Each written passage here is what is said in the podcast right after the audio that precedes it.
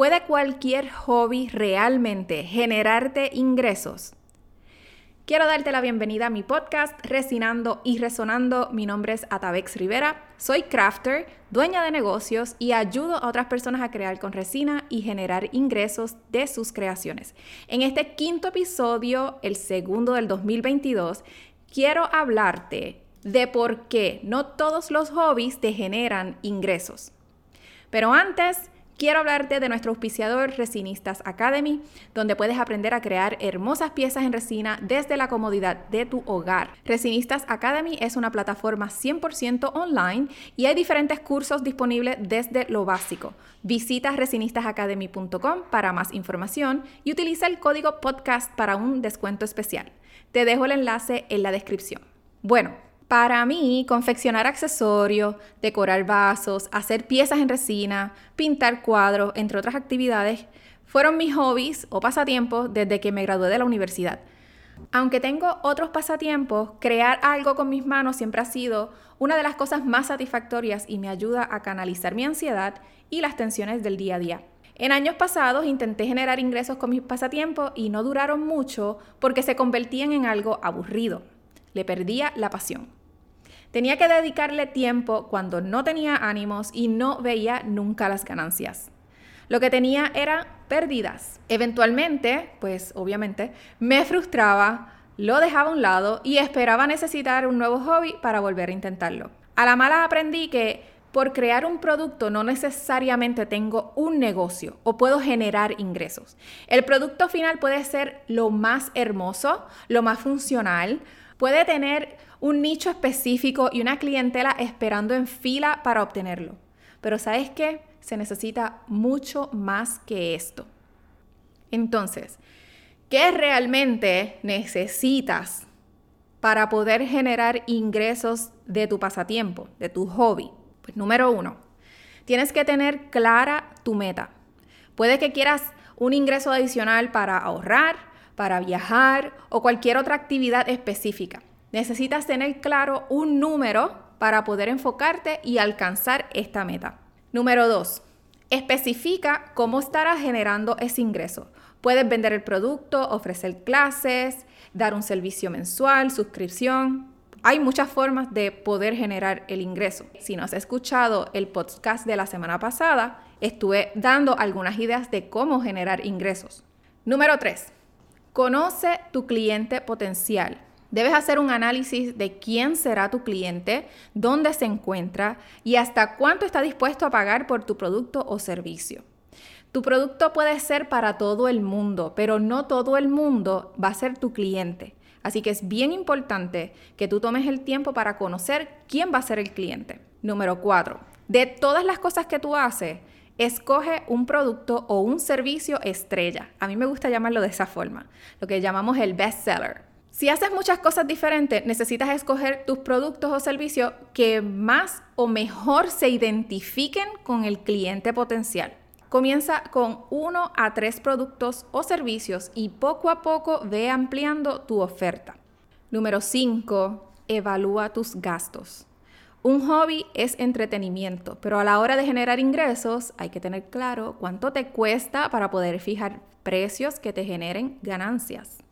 Número 6. Reúnete con tu contable. Desde el día 1 haz un plan y recibe ayuda de los profesionales en el campo.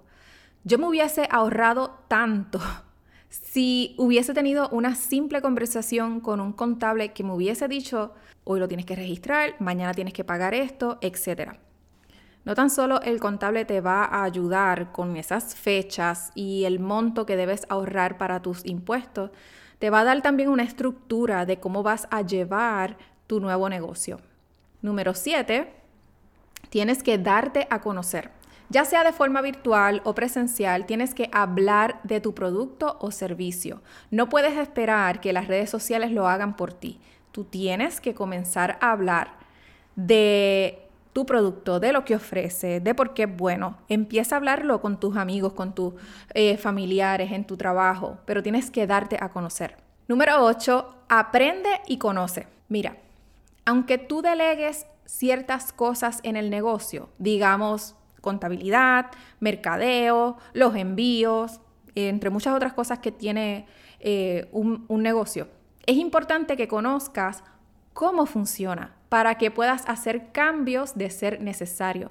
Tú no tienes que ser experta o experto en todas las áreas, pero sí debes estar al tanto de lo que ocurre en tu negocio, porque tú eres el responsable. Número 9 y la última, y quiero que cuando lo diga lo veas en, en bold, subrayado, en rojo y en letras más grandes. Necesitas comprometerte. Cuando quieres convertir tu hobby en una fuente de ingresos, necesitas comenzar a tratar ese pasatiempo o ese hobby como un trabajo a tiempo parcial o a tiempo completo como tú lo desees. ¿Qué quiere decir esto? Es tu trabajo, no puedes faltar, tienes que ser bien comprometida o comprometido en, esto que has escogido. Te voy a contar una anécdota. Mi abuelo era artesano de madera, mucha gente lo buscaba eh, por sus artesanías. Y yo de pequeña recuerdo que la mayoría de los regalos en fechas importantes eran creaciones de él. Yo recuerdo que cuando yo quise la mansión de Barbie, él fue quien me la hizo. Sin embargo, él nunca quiso vender sus creaciones. Él decía que cuando lo hiciera como trabajo le dejaría de gustar. Él no quería comprometerse a una cantidad de producto o a trabajar de lleno en su taller detrás de casa para cumplir con órdenes o pedidos. O sea, a ti te pasaría lo mismo. Tienes que ser bien sincero o sincera contigo mismo. La pasión por algo que hacemos puede desvanecerse si no somos sinceros con nosotros mismos y no hacemos un plan que realmente podamos cumplir. Por ejemplo, al crear tus metas es importante que éstas se puedan medir de alguna forma, ya sea por dinero, por tiempo, por número de ventas, cantidad de productos creados, pero necesitan medirse. No todas las personas están dispuestas a comprometerse con todo lo que conlleva tener un negocio. Y aunque a ti te encante tu pasatiempo, si tú no tienes compromiso o no tienes un plan como hablamos, lamentablemente, sea cual sea el negocio, no va a ser rentable. Yo te invito a que tomes papel y lápiz y elabores cada uno de estos puntos para que tengas más claro si realmente puedes y quieres generar ingresos reales de tu pasatiempo actual. Luego de haber escuchado todos estos puntos, mi pregunta para ti es, ¿puede tu pasatiempo generarte ingresos extra? Esto solamente lo vas a poder contestar tú. Si te gustó este episodio, déjame tu comentario, haz un screenshot y compártelo en Instagram y etiquétame como Marenas Resin y Atavex Rivera. Recuerda que este podcast se publica todos los lunes. Si quieres aprender más sobre el tema, suscríbete, es gratis y ganarás la confianza que necesitas para ser super crafter. Hasta la próxima.